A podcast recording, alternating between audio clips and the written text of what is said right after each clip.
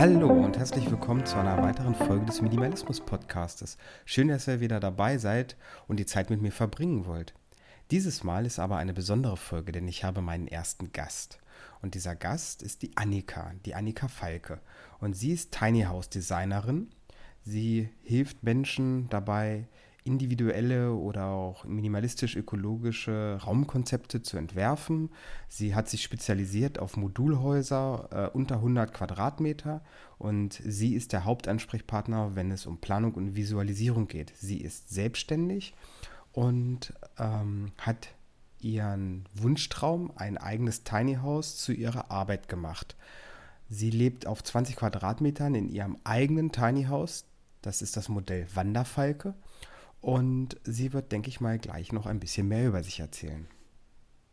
Und ich werde mich mit ihr ein bisschen über das Tiny House und um das Tiny Living und allgemein Minimalismus und Wohngröße und Wohnkonzepte unterhalten. Hallo Annika, schön, dass du da bist. Du bist der erste Gast, das ist eine Premiere. Ähm, erzähl doch mal kurz, wer du bist und was du machst. Hallo, herzlich willkommen. Ja, ich bin Annika, ich bin auch Minimalistin von Herzen, ähm, bin Bewohnerin eines Tiny Houses und ähm, habe meine eigene, mein eigenes Haus damals mit meiner Bachelorarbeit entworfen und das ähm, heute patentieren lassen.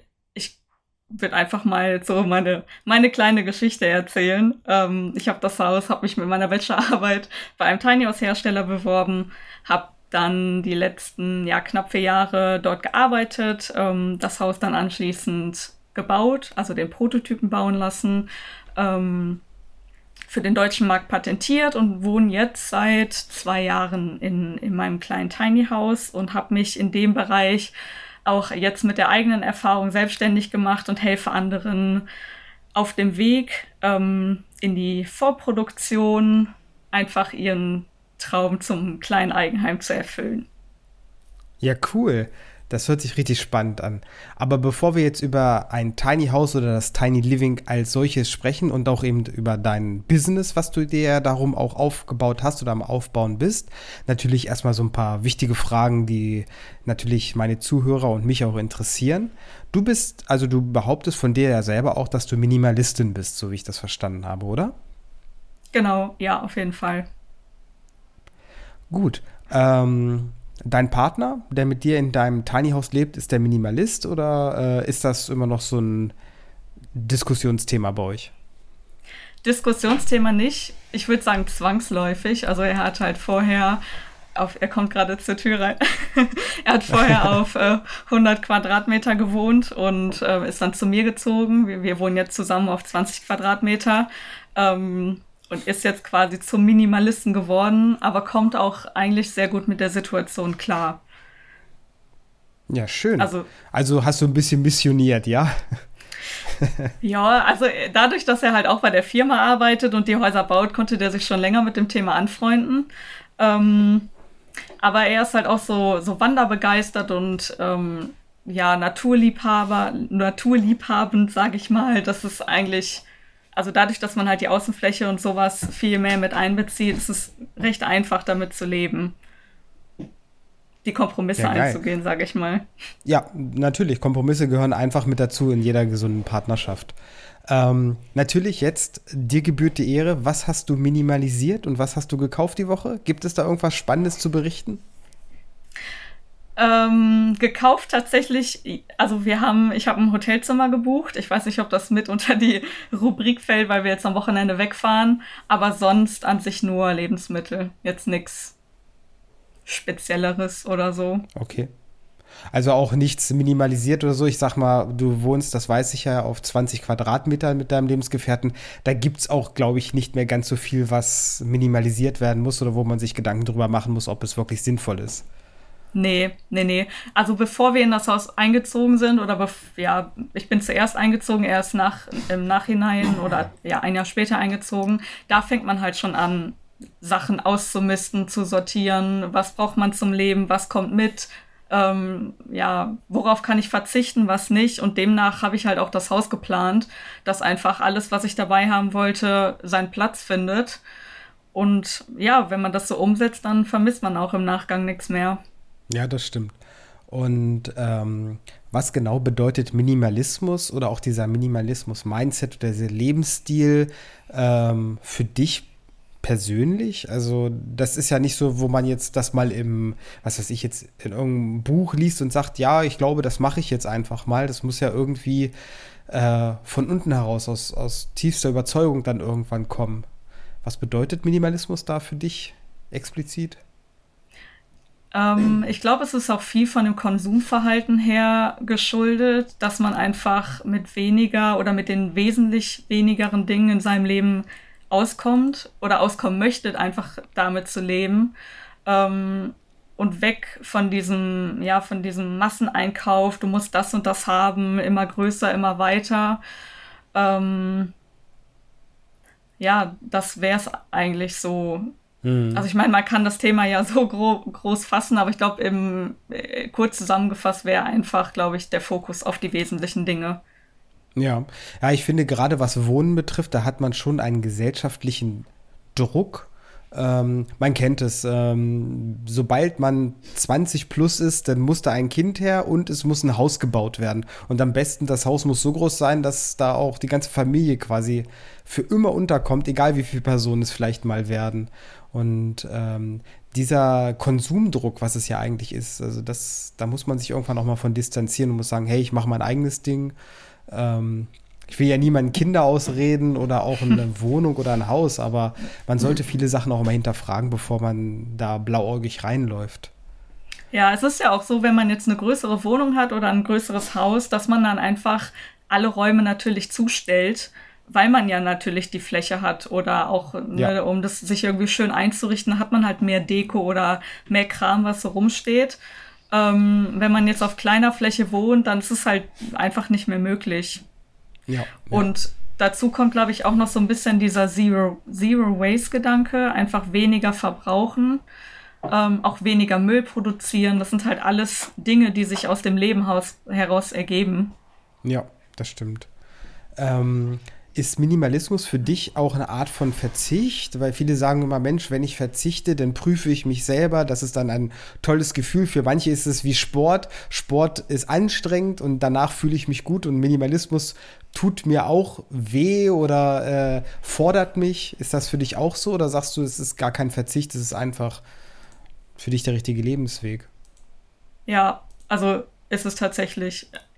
Ja, gerade am Anfang, wenn man so viel weg sortiert oder aussortiert, äh, auch jetzt gerade was so der Kleiderschrank zum Beispiel angeht. Ich habe mich halt von sehr, sehr vielen Sachen getrennt, aber das tut dann einmal weh und danach ist es einfach unglaublich befreiend, auch weniger zu haben, ähm, weil man sich auch mit weniger Kram beschäftigen muss. Also sei es jetzt zum Beispiel die Frage vom Kleiderschrank, was ziehe ich heute an oder ähm, weiß ich nicht, diese 10 Tassen, 15 Teller, die man so im Schrank stehen hat, das braucht man halt alles nicht.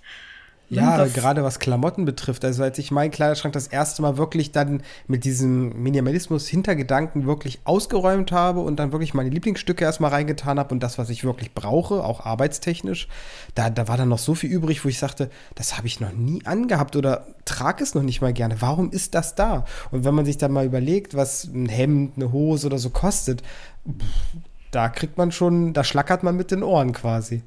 Ja, ja, ich mache das zum Beispiel auch, wenn ich mir jetzt was Neues hole, dann sortiere ich Sachen weg. Das heißt, irgendwie ist das bei mir immer in einem, in einem Fluss oder in einem sauberen Ausgleich, dass halt immer, ne, ich kaufe mir ein Oberteil neu, dann ra rangiere ich eins aus, dass halt immer so der gleiche Pegel, sage ich mal, da ja, ist. Ja, so ein Kreislauf. Hm. Ja, ja, genau.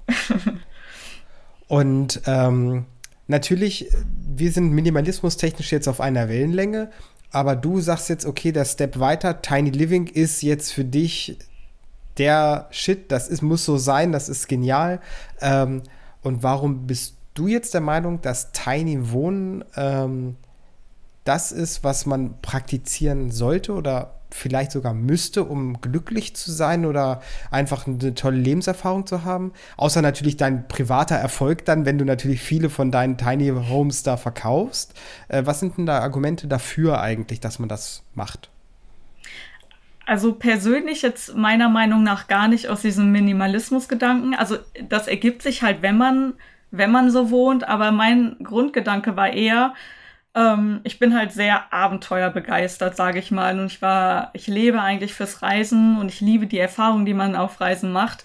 Und ich wollte eigentlich das Gefühl, dieser Freiheitsgedanke, diese Naturnähe, die wollte ich einfach in meinen Alltag mit integrieren. Und das kann man mit einem kleinen Haus einfach so gut machen. Und wenn man jetzt zum Beispiel in eine kleine Wohnung oder so zieht, dann ist man halt trotzdem stadtgebunden, mehr irgendwie, also in Menschenmassen, sage ich mal, oder in größer, ja, größeren städtischen Verhältnissen, weil es auch finde ich persönlich in Deutschland gar nicht so wie jetzt zum Beispiel in Amerika diese ähm, Naturbezogenheit zum Wohnen gibt. Also alles ist halt sehr städtisch, alles ist halt sehr eng bebaut und es ist super schwer in Deutschland ein kleines Haus zu finden oder also es gibt ja auch, wenn man zum Beispiel sich zu zweit eine kleine Wohnung nehmen möchte, da kann der Vermieter auch schon mal ganz schnell sagen, ja, aber die Wohnung, die ist zu klein für zwei Leute. Obwohl wir das vielleicht so wollten oder jetzt nicht aus meiner persönlichen Sicht, aber so aus Gesprächen mit anderen, ähm, da wird einem halt immer so ein Stein in den Weg gelegt. Und ich wollte einfach was Eigenes, was Kleines. Und da man nichts Kleines kaufen kann, wollte ich halt selber bauen. Und dann habe ich geguckt, welche Möglichkeiten habe ich. Was ist auch, also ich bin jetzt, ich werde jetzt 30.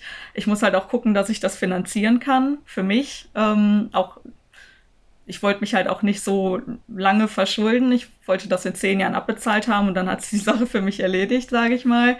Und halt auch was haben, was ich auch ähm, ja mehr mehr als nur zum Wohnen, sage ich mal, nutzen kann. Also gerade so ein kleines Haus auf Rädern ist jetzt egal, ob das Räder hat oder ob das jetzt ein 100 Quadratmeter Bungalow ist. Das spielt im Endeffekt gar keine Rolle. Ähm, man kann es halt ja, multifunktional, sage ich mal, verwenden. Ob das jetzt irgendwann mein, mein Büro wird, ob ich das vermiete, ob ich das irgendwo an den Strand stelle. Ich kann es halt bewegen und habe halt die, ich habe einfach die Möglichkeit dazu. Und äh, das war eigentlich so mein Grundgedanke. Und so die, dieser Minimalismusgedanke, der kam halt, hat sich halt einfach während dem Leben entwickelt. Ja, ja, Vielen Dank erstmal für die Einblicke in äh, dein Mindset, was Minimalismus bedeutet. Natürlich wollen wir jetzt auch was ein bisschen über dein Business erfahren und über dich. Also ähm, ich werde natürlich Internetseiten, die du hast, du hast ja jetzt zwei, aber da kannst du gleich selber mehr noch darüber erzählen, ähm, werde ich nochmal verlinken, äh, wo man dich finden kann. Vielleicht gibt es ja unter den Zuhörern auch ein, zwei Interessenten, die auch sagen, hey, da, das ist was, die hört sich nett an, die kann mir gerne mein Tiny Home oder mein Tiny House ähm, mal designen. Ähm, aber auf der Internetseite findet man halt auch sehr viel über dich. Du warst ähm, alleine in der Wüste in Arizona mit dem Rucksack bepackt. Ähm, da bin ich sprachlos. Also bis ich das machen könnte, ähm, ich glaube, ich müsste erstmal so einen Survival-Kurs machen. Also ich bin da nicht ängstlich, aber das hätte ich mir jetzt noch nicht zugetraut und ich bin schon älter als 30. Ich sage jetzt mal nicht wie alt. und ähm, Respekt. Also, und wie war das für dich, jetzt wirklich mit dem Rucksack bepackt, nur durch Arizona zu wandern und äh, die Natur zu genießen? Ich habe mir auch in die Hosen geschissen. Also ich hatte auch, also davor, ich habe das ähm, ja 2018 gemacht. Ich habe gar keine Wandererfahrung gehabt. Ich wollte einfach so ein bisschen aus meinem Alltag rausbrechen und was anderes machen, mich lebendig fühlen und ähm, habe schon mal eine Zeit in Amerika gelebt. Also war halt auch mit der Sprache vertraut ähm, und wollte. Mich hat es eigentlich schon immer nach Arizona gezogen in die Wüste und ähm, hatte das irgendwie so ein Gefühl, dass ich das machen muss. Also dieses Thema Langstreckenwanderung ist ja auch nochmal so ein, so ein Thema für sich, aber einfach nur mit dem, was man hat, mit dem Rucksack, alles, was man braucht, bei sich auf dem Rücken und dann loszulaufen und sich so ein bisschen auch vom Leben treiben lassen und gucken, wohin es einen führt, weil ich war halt sehr ähm, organisiert, sehr strukturiert und ich wollte ich hatte auch immer so diese Ja, aber und äh, was könnte, musste auf alles vorbereitet sein, auf alle Szenarien eine Lösung finden und da wollte ich so ein bisschen, also für mich selber auch raus, weil das hat mir halt ja voll viele Beinchen gestellt im, im Leben. Und ich bin tatsächlich als komplett anderer Mensch auch wiedergekommen. Also das hat mich so, so sehr um 180 Grad gedreht, ähm, weil man einfach, ja, also ich sag jetzt, ich es war jetzt nicht so wirklich Survival. Ich habe da viele Leute kennengelernt. Ähm, ich habe auch einen Monat dann bei einer Familie in Arizona gewohnt. Es ist halt alles ganz anders gekommen als geplant, aber trotzdem so diese, diese, weiß ich nicht, dieser Monat auf dem Trail, das war schon auf jeden Fall eine Herausforderung. Mhm, okay. Und das vor allen Dingen als Frau auch alle alleine zu machen. Ja, das ist natürlich, also allgemein schon allein, ob jetzt als Frau natürlich, das hat noch ein bisschen Schärfe mehr, aber alleine im ja. fremden Land, das, also Chapeau, Hut ab, nicht schlecht. Äh, wäre auch mal was, was ich gerne machen würde. Es gibt auch einen schönen Film, äh, Silvercrest heißt er, glaube ich. Da geht auch eine junge Dame äh, mit ihrem riesigen Rucksack los und auf dem Weg hin lernt sie eigentlich weniger ist mehr, ist vielleicht sogar manchmal besser und gerade beim Rucksack packen, dass mhm. man ja nicht 40 Liter Wasser mitnehmen muss oder so da fängt es schon an. Also gerade wenn man sich auf so eine Langstreckenwanderung vorbereitet, du musst halt wirklich alles minimieren. Ich habe auch alles gewogen, dass ich ähm, nicht zu viel auf dem Rücken habe und dann auch gerade durch die Wüste, das ist ja noch mal ein Ticken härter, weil du ja. einfach sieben Liter Wasser mitschleppen musst ähm, oder fünf Liter, je nachdem, wie lange die Streckenabschnitte sind und dann das Essen, alles dabei. Da ist halt da hast du dann halt deine zwei Paar Socken und zwei T-Shirts für fünf Tage dabei und musst halt ja. damit leben. Und äh, wie lange hast du das vorher geplant? Also ich, ich stelle mir schon vor, dass man sich dann anguckt, okay, den Weg möchte ich in etwa gehen. Da brauche ich circa einen Tag von A nach B. Dann kann ich da irgendwo in der Nähe schlafen oder campen. Ich brauche so und so viel Essen. Hast du das wirklich so durchstrukturiert und geplant? Alles im Detail, ja, drei Monate. Wow. Also ich habe die Strecke vorher gezeichnet. Ich hatte auch so ein GPS-Gerät ähm, mit so einem Satellitentelefon, sage ich mal, und konnte mich da selber immer tracken, konnte auch ähm, Notfall-SMS äh, schicken und habe jede Wasserquelle recherchiert und auch den Status der Wasserquelle immer, damit ich da nicht irgendwie vom Fleisch falle. Ich schreibe auch gerade ein Buch darüber, also das ist schon seit, ja, seit 2018 in Arbeit, aber irgendwann wird es fertiggestellt. Oh, schön. Ja, so ja. Bücher schreiben oder so irgendwas für die Nachwelt übrig lassen. Ich glaube, das ist so ein Drang, den jeder Mensch hat. Und ich finde, wenn man sowas erlebt hat, da sollte man auch mal drüber schreiben. Ähm, sag Bescheid, wenn es soweit ist. Ich kaufe mir eins definitiv, weil ich bin total gespannt, was da passiert. Versprochene Sache. Ähm, Sehr gut. Gut. ja, kommen wir noch mal auf das äh, Tiny Living oder Tiny Homes. Die heißen ja bei dir Wanderfalken. Ja, nach deinem Nachnamen ein bisschen benannt, ne? Ähm, mhm. Wie war denn für dich eigentlich, als das Ding dann stand? Ne? Du hattest ja gerade gesagt, dein Lebensgefährte hat auf 100 Quadratmeter gewohnt und ich denke mal, du hast mit ihm zusammen gewohnt. Wie war denn eigentlich der Umzug? Da ist ja natürlich auch total viel, äh, ja, sage ich mal, was man tun muss, wenn man sagt, okay, ich habe keine 100 mehr oder 50, wenn ihr euch das geteilt habt, sondern nur noch 20. Also ich hatte vorher eine eigene Wohnung, war so auf 45 Quadratmeter. Er okay. hat halt dann quasi die größere Reduktion erlebt. Ähm, aber ich habe mich tatsächlich auch so schon so ein bisschen länger darauf vorbereitet. Ich habe das auch vorher ausprobiert, ähm, habe mal Probewohnen gemacht ähm, und hatte, ich hatte vorher eine Dreizimmerwohnung, aber ein Raum bei mir stand immer leer. Also da war halt vielleicht ein Bett drin. Irgendwann habe ich das Bett auch ins Wohnzimmer geschoben, weil ich mir dachte, wofür brauche ich den Raum eigentlich?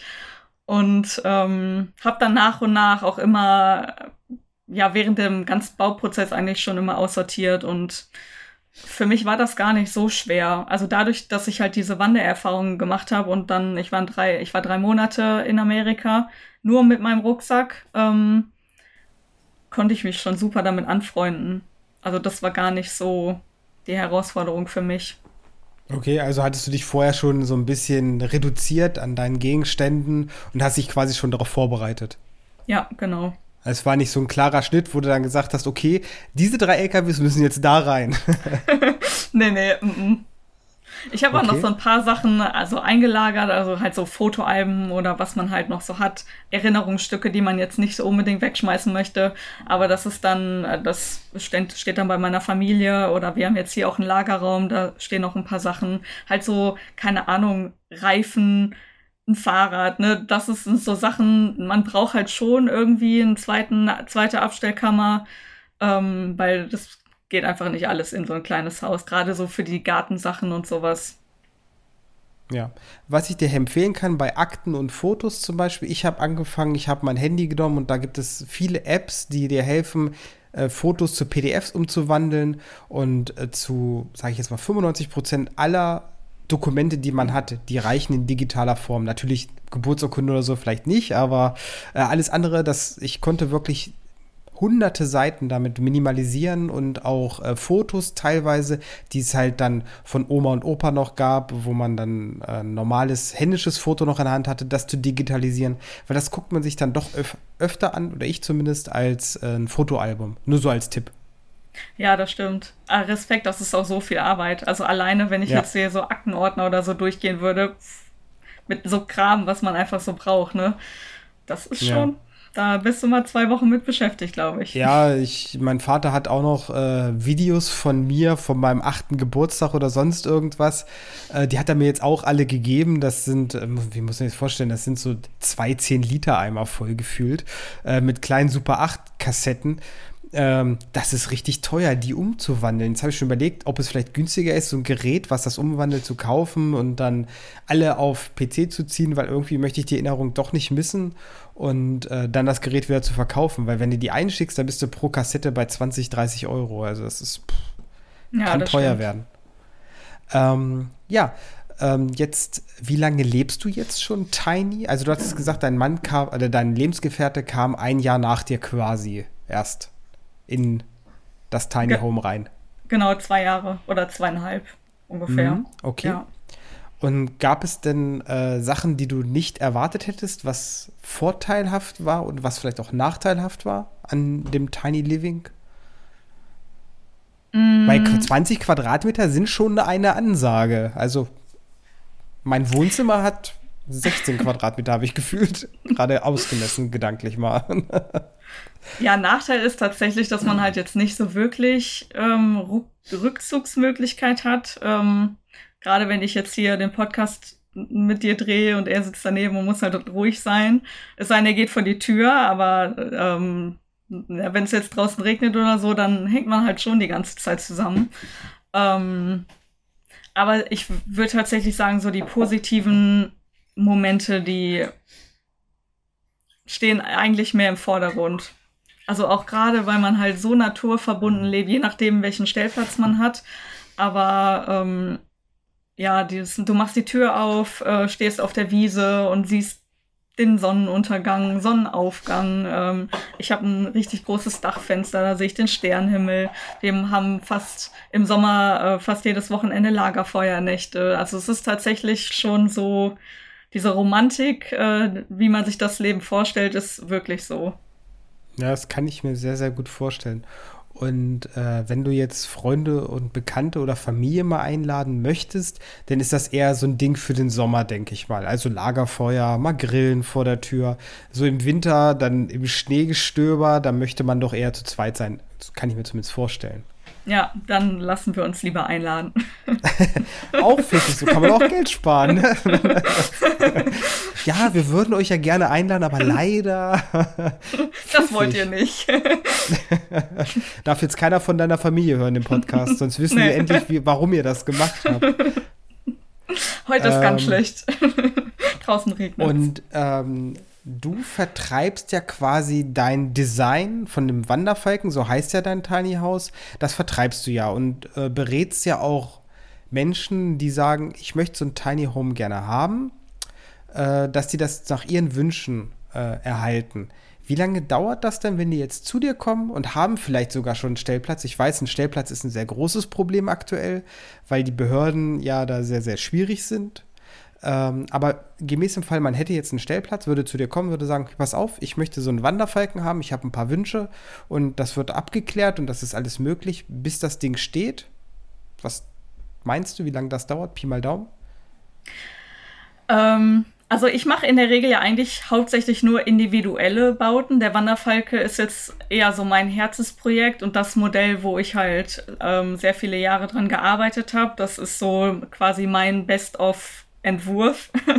Hm. äh, aus 150 Entwürfen, die ich bisher schon gezeichnet habe, ist das eher, oh. also ist halt so mein Herzensprojekt. Ähm, das ist einfach nur ein Modell, was ich anbiete. Aber das, was ich hauptsächlich mache, ist eigentlich komplett nach Kundenwünschen zu planen. Also auch für Häuser ohne Trailer. Also nicht also die Modulbauvariante, sage ich mal, bis 100 Quadratmeter. Und da geht man wirklich in die Detailplanung. Was sind deine Bedürfnisse? Wie willst du in Zukunft leben? Was brauchst du?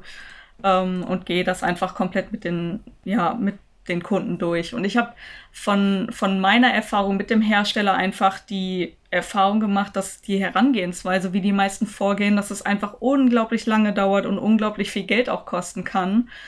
Weil man natürlich, wenn man jetzt gerade erst, ähm, wenn man noch keinen Baugrund hat oder gerade dabei ist, eine Fläche zu suchen, äh, du hast ja gerade schon gesagt, dass, wie schwer das auch eigentlich ist, da gehen die Leute trotzdem zuerst zu einem Hersteller, machen die Planung und ähm, du brauchst halt die Planung, um den Bauantrag zu stellen. Und dann ist erstmal wieder eine Funkstille, was halt für den Hersteller auch total blöd ist. Aber du musst halt diesen Weg gehen, weil es halt sehr wenig Leute gibt, die unabhängig jetzt so ein kleines Haus zeichnen. Man muss halt auch sehr viel ähm, beachten, weil halt alles multifunktional ist. Und ähm, ich möchte das einfach für mich drehen, dass ich den Leuten das mit an die Hand gebe und erst die Vorplanung mit denen mache und die man dann, also wirklich von der Elektroplanung, Fundamentierung, äh, man kann den Bauantrag dann stellen, ähm, sich unterschiedliche Angebote einholen. Das kann man halt so, sage ich mal, nicht. Und das ist einfach der leichtere und schnellere Weg, das so zu machen, ähm, auch um Kosten zu sparen. Und genau, das ist, ja, ich habe mein eigenes Unternehmen jetzt im Mai gegründet und das ist das, wofür ich losgehe. Ja. Ja, das Ganze so, ähm, wir hatten ja im Vorfeld schon ein bisschen darüber mal geredet. Ähm, das Ganze ist ja auch nicht so einfach. Auch wenn dein Wanderfalke, in dem du ja auch wohnst, du wohnst ja in dem offiziellen Prototypen, also quasi du bist die Testerin deines eigenen Produkts und anscheinend lebst du da schon sehr lange sehr glücklich drin, also muss das ja, ja schon mal gut sein. Ähm, ist das Ganze ja nicht so zu bewerten wie zum Beispiel ein Wohnwagen, auch wenn das Ding Räder hat. So schnell ist das dann mit dem Umziehen auch nicht, weil man kann das Ding ja auch nicht überall hinstellen. Also man kann jetzt nicht auf den Parkplatz fahren und sagen, ich wohne jetzt mal hier. Ähm, also das muss wirklich dann schon ein Baugrundstück sein, beziehungsweise es muss dann auch angemeldet sein. Wie findet dann eigentlich jemand, der sich für diese ganzen Tiny Häuser und auch für das Bauen eines Tiny Houses interessiert, den richtigen Stellplatz? Also das wäre dann einfach ein Behördengang oder man muss Boden und Grund kaufen, denke ich mal, oder? Also wenn man ein Tiny House auf Rädern erwerben möchte und kein Baugrund ähm, kaufen oder suchen möchte, kann sich in Deutschland ähm, rechtefrei auf einen Campingplatz zum Beispiel stellen. Also da gibt es auch mittlerweile viele, wo man Dauer wohnen kann. Ähm, es gibt auch viele Kommunen oder Tiny House Dörfer, die sind allerdings alle gerade erst in der Entwicklung. Ansonsten, dadurch, dass es halt in Deutschland nicht wie ein Wohnmobil gesehen wird, ähm, geht eigentlich nichts. Also kann man dem, dem der Baugenehmigung eigentlich nicht aus dem Weg gehen. Das okay. ist allerdings, ja, es ist noch sehr schwierig in Deutschland. Und gibt es denn für dich einen Traumstellplatz, wo du sagst, da möchte ich gerne mal mit meinem Tiny House stehen, weil du deins ist ja auf Rädern, du kannst ja quasi mobil, wenn du den Stellplatz irgendwie dann ergattert hast, könntest du dich ja dann dahin stellen. Am liebsten, am allerliebsten mit Weitsicht ähm, in den Bergen, vielleicht an einem See. Das wäre so die, da die ultimative Traumvorstellung. Ähm, aber finde mal so einen Stellplatz, der irgendwo vielleicht noch in der Umgebung ist, im Sauerland oder so. Das mm, wäre schon okay. das, das Optimum. Okay. Ähm, und du hast ja jetzt schon viele Tiny Häuser äh, designt. Was für Menschen holen sich Tiny Häuser oder interessieren sich dafür? Sind es Minimalisten per se oder sind es einfach sage ich jetzt mal, die, der Durchschnittsmensch oder ist das dann eher auch jemand, der sagt, eigentlich will ich da gar nicht immer leben, ich stelle mir das nur schön vor als Ferienhaus oder Ferienwohnung? Das ist eigentlich ganz unterschiedlich. Also ich, es gibt natürlich viele Mini Minimalisten dabei, aber auch ältere Leute, zum Beispiel als Alterswohnsitz, die jetzt oh. selber ein Haus hatten und sagen, boah, die Fläche ist mir viel zu groß, aber ich möchte trotzdem was eigenes haben und ich möchte näher an meiner Familie wohnen, weil wenn irgendwas ist, dann kann sich jemand um mich kümmern. Ähm, also da sind tatsächlich recht viele dabei. ähm, Familien auch zum Beispiel, die dann so ein Doppelhaus nehmen und sich und das halt aneinander koppeln, dass man eine größere Fläche hat oder dass halt die Kinder noch ein eigenes Haus hat, haben. Ähm, ja, ansonsten eigentlich viele, viele zum Dauerwohnen, aber auch viele, die das als Ferienhaus oder äh, zur Vermietung anbieten. Also gewerbliche, zur gewerblichen Nutzung ist auch, äh, kommen sehr viele Anfragen. Mhm, okay. Und äh, ich zum Beispiel, ich finde Tiny Häuser sehr, sehr interessant. Ich hatte mich damit auch schon mal so ein bisschen beschäftigt. Aktuell habe ich eine Eigentumswohnung. Ich bin auch von der Größe her zufrieden. Äh, ich mag es eher luftig, also nicht zu zugestellt. Also ich habe zwar eine 100 Quadratmeter Wohnung, aber ich sag mal, ich könnte das Ganze auch auf 50 Quadratmeter zusammenräumen und es wäre trotzdem nicht gedrungen. Aber trotzdem, wenn jetzt jemand sich dafür entscheidet, vielleicht ein Tiny House zu nehmen, was würdest du dem empfehlen, bevor er jetzt direkt zu dir geht und sagt, hier hast du mein Geld, mach mir mal was Schönes. Äh, so Probeschlafen oder so, oder man einen Monat da drin leben in sowas? Oder was sollte man da intelligentesterweise mal machen? Ja, auf jeden Fall vorher ausprobieren. Also da gibt es ja mittlerweile auch mehrere Möglichkeiten. Auch in Hamm ist zum Beispiel auch ein Tiny House Hotel ähm, seit mhm. letztem Jahr auf dem Markt. Das könnte man ausprobieren. Ich würde allerdings wirklich zuerst gucken, dass ich eine Fläche habe, wo ich das Haus hinstelle und dann danach geht man in die Planung und kann dann die Baugenehmigung stellen. Ähm, oder halt alles mit, wenn man jetzt auf dem Campingplatz zum Beispiel steht, alles mit den Leuten besprechen. Man kann die Fläche schon mal vorbereiten und dann würde ich unterschiedliche Angebote einholen und dann erst okay. mit Herstellern sprechen. Das Natürlich würde so. ich nur von dir ein Angebot einholen. Was kostet Natürlich. denn so ein Wanderfalke circa, wenn man jetzt mal sagt, okay, ich möchte eigentlich ein schönes Ding haben, also jetzt nicht irgendwas mit Marmorsteinplatte oder so, sondern etwas Sinnvolles. Wo ist man dabei? Mit wie viel Mark, Euro? Also man kann sagen, so 7,20 Meter Häuser, wenn man, wenn man jetzt, es gibt natürlich auch die Möglichkeit, die Häuser in Polen oder aus der Türkei anliefern zu lassen. Da gibt es auch ähm, ja, Partner, sage ich mal, die die im Ausland bauen lassen. Die sind ein bisschen günstiger, aber wenn das jetzt komplett aus Deutschland kommt, dann liegt so ein 7,20 Meter Haus schon bei 100.000 plus minus. Ja, so zwischen 80 und 120.000 kann man schon rechnen. Alles aber voll ausgestattet dann. also bezugsfertig quasi. Bezugsfertig, ja. Genau. Ja, Geht aber natürlich. Ist ja aktuell, ne, ist das ja recht günstig sogar, wenn man sich überlegt, äh, was man jetzt bezahlt, wenn man sich eine Reihenhaushälfte bauen möchte oder so, ne? Ja, also so Modulhäuser, sage ich mal, die jetzt schon ein bisschen größer sind, sagen wir so 8 Meter mal 3 Meter, zwei aneinander gestellt, da kann man so mit 200, 230.000 Euro rechnen. Was im Vergleich jetzt natürlich auf den Quadratmeterpreis schon hochgerechnet ist, aber wenn man jetzt ein kleines Bungalow kauft, ebenerdig, da bist du mittlerweile auch schon bei 550.000 und ja. dann eine, eine, halbe Million dafür ist die Frage, was man, ja. ne, in welche Richtung es, wenn man halt ein Eigen, Eigenheim haben möchte. Und du wohnst ja jetzt mit deinem Lebensgefährten zusammen auf 20 Quadratmetern. Was würde jetzt passieren, wenn ihr Nachwuchs erwartet? Na, also jetzt kommt die frohe Botschaft. Äh, würdet ihr das weiterhin auf 20 Quadratmetern versuchen äh, zu lösen oder wäre dann schon aufgrund des Nachwuchses eine Vergrößerung sinnvoll? Ich glaube, eine Vergrößerung wäre dann sinnvoll. Auch gerade weil das Haus jetzt nicht so geschnitten ist, dass man zusätzlich noch ein Kinderzimmer oder so an. Ja, also man könnte schon was anbauen, aber ich glaube, da ist es tatsächlich sinnvoller, einfach das Haus anderweitig zu nehmen, ohne da jetzt so Renovierungskosten mit reinzustecken und dann einfach was Kleines, anderes zu bauen. Hm. Wir sind ja, ja aktuell, sage ich mal, wir schippern ja so langsam so eine Energiekrise entgegen. Energiekosten werden höher. Ähm, jetzt liest man immer wieder, Tiny Häuser werden nicht gut gedämmt oder sonst irgendwas. Äh, du hast ja jetzt schon Erfahrung. Ähm, ist das denn adäquat für 20 Quadrat Quadratmeter zu zweit äh, die Heizkosten und die Energiekosten, die da auf einen zukommen? Ja, im Vergleich zu einer Wohnung ist das schon, also äh, wie soll ich das sagen? Also je nachdem, welche Dämmung oder mit welchem Hersteller man halt welche Dämmung verbaut.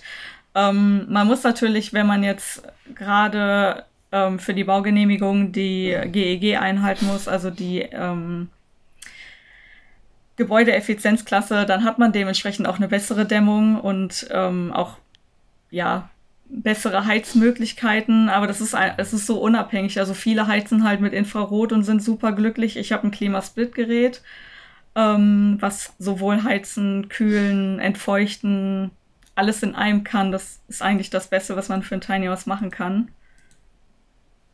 Gut. Ja, okay, cool.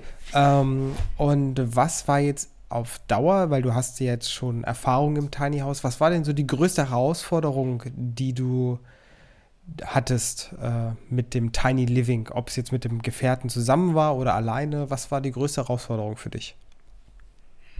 Mm, also erstmal einen Stellplatz zu finden. Das wäre, das war ein Punkt, der hat ein bisschen länger gedauert, was aber auch echt überschätzt ist, wenn man jetzt gar nicht so, also ich bin schon handwerklich begabt, und ich habe auch mit meinem Freund zusammen das Haus gebaut ähm, und den Innenausbau und sowas selber gemacht. Aber auch gerade wenn es jetzt dazu kommt, das Haus anzuschließen, ähm, hier die ganzen Rohre unter dem Haus zu legen und so, das hätte ich, glaube ich, alleine nicht hingekriegt, das Haus auch auszurichten, dass es gerade steht und so. Das sind so Sachen, da denkt man gar nicht mit dran, aber das ist schon sehr viel Arbeit auch. Und dann ähm, das alles winterfest zu machen, ne, dass, die, dass die Leitungen nicht frieren, das sind so ja, da denkt man halt gar nicht dran. Aber das ist ein bisschen Arbeit und wenn man das gemacht hat, dann ist es auch erledigt. Aber erstmal so die Schritte, also ich weiß nicht, ob ich das alleine hingekriegt hätte. Naja, gut, irgendwann lernt man es, ne? Ja. Not macht erfinderisch. Ich habe gesehen auf den Bildern, dass der Wanderfalke, äh, in dem du ja lebst, der hat ja sogar einen Balkon. Das ist ja eigentlich eher eine Seltenheit bei Tiny Häusern auf Rädern. Sieht richtig cool aus. Wie bist du denn auf die Idee gekommen? Danke. Ja, ich liebe halt diesen Weitsicht. Ähm, Charakter oder ich mag das halt voll gerne, wenn man weit gucken kann. Dadurch, dass ich jetzt keine Berge vor der Tür habe, wollte ich halt trotzdem so eine bisschen Erhöhung haben. Und ich mag das halt gar nicht so, wie die Häuser aufgebaut sind, ähm, dass man halt oben nur diese Schafebene hat und dann da vielleicht noch weiß ich nicht, viele haben da noch einen Kleiderschrank oder irgendwie einen Schreibtisch oder so. Und ich habe halt tatsächlich oben auf der Ebene nur mein Bett und wollte da gar nicht rumkriechen. Und die Häuser sind in der Regel alle so aufgebaut, dass wenn man oben noch eine zweite Ebene hat, oder gerade einen Balkon, dass du dann von oben durch so ein kleines Fenster durchkriechen musst.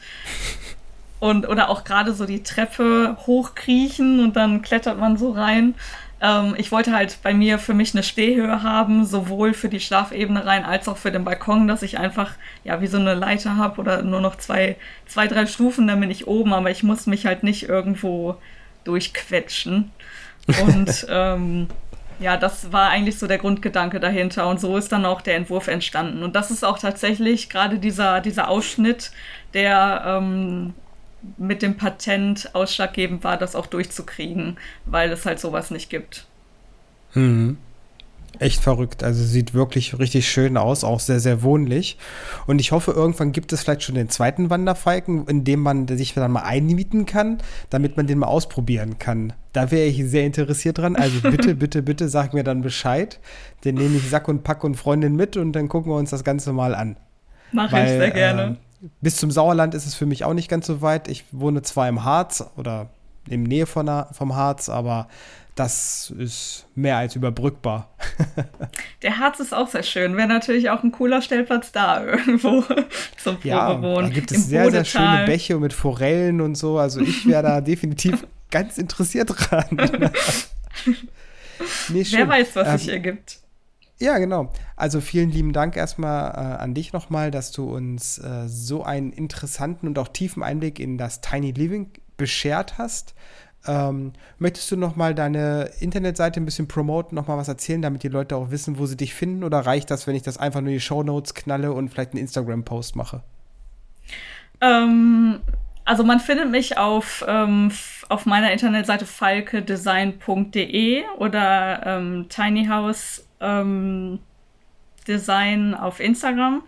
Und genau, wenn jetzt jemand individu eine individuelle Tiny House oder Modulhausplanung haben möchte, bevor es in die Vorbereitung geht, den Bauantrag zu stellen, Fläche vorzubereiten und so weiter und so fort, dann kann er sich gerne bei mir melden und dann gehen wir gemeinsam das Projekt an.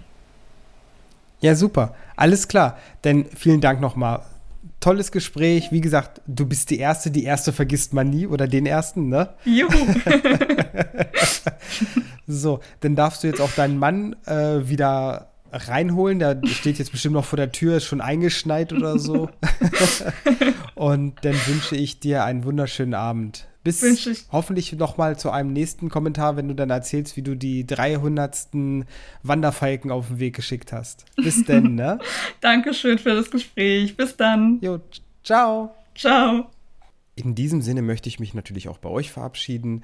Ich entlasse euch jetzt in eine wunderschöne Woche. Lasst der Annika ein Like auf Instagram da. Schaut euch mal ihre Internetseiten an. Die sind echt sehr inspirierend. Und wenn ihr Interesse an einem Tiny House habt, wäre meine erste Adresse jetzt mal Annika anklingeln und mal fragen, was sie so für Ideen hat. Also, bis denn. Ciao.